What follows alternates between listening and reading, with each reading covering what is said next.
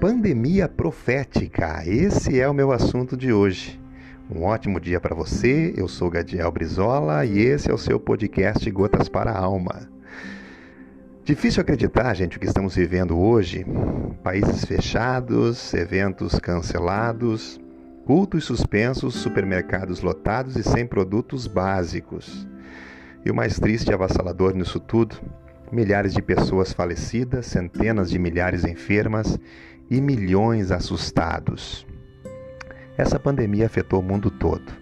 Nunca nossa geração havia experimentado algo deste nível.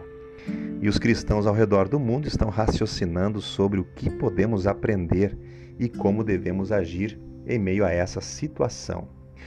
Isso levanta a seguinte questão: teria porventura a Bíblia profetizado o coronavírus? Trata-se de uma das pragas bíblicas? Pois bem, sim, a Bíblia profetizou doenças e pragas. Lembramos que ela fala sobre pragas significativas antes da segunda vinda de Cristo. Em Lucas 21:11, nosso Senhor Jesus adverte os seus discípulos da seguinte forma: Haverá grandes terremotos, epidemias e fome em vários lugares, coisas espantosas e também grandes sinais no céu. Em Apocalipse 6,8 encontramos outra passagem também importante nesse momento. E olhei, e eis um cavalo amarelo e o seu cavaleiro, sendo este chamado Morte. E o inferno estava seguindo, e foi-lhe dada autoridade sobre a quarta parte da terra para matar a espada, pela fome, com a mortandade e por meio das feras da terra. Aqui, quando o quarto selo se abre, produz um cavalo amarelo ou um cavalo muito pálido, doente, que traz dor e morte, através de guerras, doenças e desastres naturais. Esses selos são abertos como juízo de Deus para uma terra surda diante do chamado ao Evangelho. Uma última verdade é que Romanos 8 e 22 nos ensina: Sabemos que toda a criação a um só tempo geme e suporta angústias até agora. O gemido da criação é evidente quando as árvores caem e os animais sofrem, mas é particularmente evidente quando um vírus microscópico é capaz de causar milhares de mortes e paralisar todos os sistemas humanos.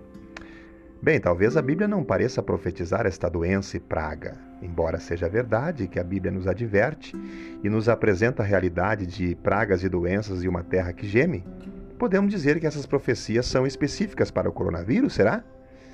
Não é possível ou provável que esse fato, essas profecias, tenham sido apropriadas a outras doenças e pragas anteriores, tal como, por exemplo, a gripe espanhola, que matou mais de 20 milhões de pessoas? Devemos admitir que muitas das profecias bíblicas relacionadas aos tempos apocalípticos têm um sentido mais geral do que específico. Nessa mesma linha, devemos ter muito cuidado para não forçar um texto bíblico a dizer algo especificamente para a nossa situação atual, porque daí nós estaríamos reivindicando o lugar de profetas de Deus. E se não se cumpre? E se Deus decide demonstrar sua graça e essa pandemia é brevemente controlada? E nem um quarto da terra morre, como profetizado em Apocalipse 6, por exemplo. E nem a segunda vinda de Cristo acontece em nossa geração como Lucas 21 parece ensinar. Quem vai ficar como mentiroso nessa história toda? Hã?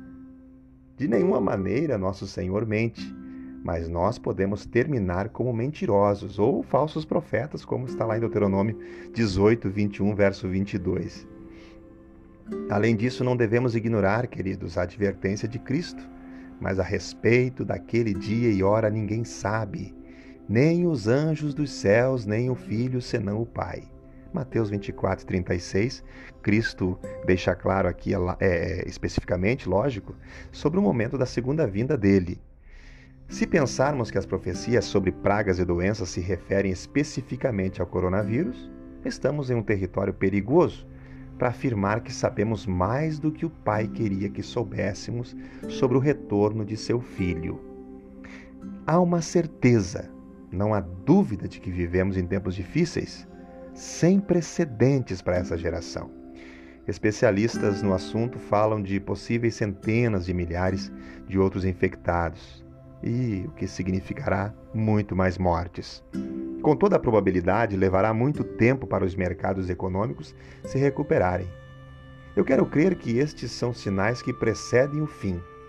Unamo-nos a uma igreja que tem clamado há dois mil anos Maranata, que significa Hora vem Senhor Jesus. Eu acredito firmemente que não são tempos para ficarmos ansiosos, mas tempos de oração. E falando em oração, nunca fomos tão despertados a orar e a clamar é, por santidade e arrependimento como temos feito nos últimos tempos. É um momento especial para fazer a vontade de Deus, amando os necessitados, particularmente viúvas e órfãos ao redor, ao nosso redor, como diz Tiago 1:27. E os idosos que são particularmente suscetíveis, inclusive, a esta doença. Não podemos dizer com certeza que essa pandemia ela é o cumprimento de uma profecia bíblica específica, mas podemos ter absoluta certeza e confiança de que Deus não se afastou nem um centímetro do seu plano ou propósito para conosco. Ele continua nos céus, fazendo o que lhe bem parece para a sua glória e para o nosso bem. Disse Jesus em Lucas 21, 28: Ora, ao começarem estas coisas a suceder, exultai e erguei a vossa cabeça, porque a vossa redenção se aproxima. Que Deus te abençoe. Uma ótima tarde, em nome de Jesus.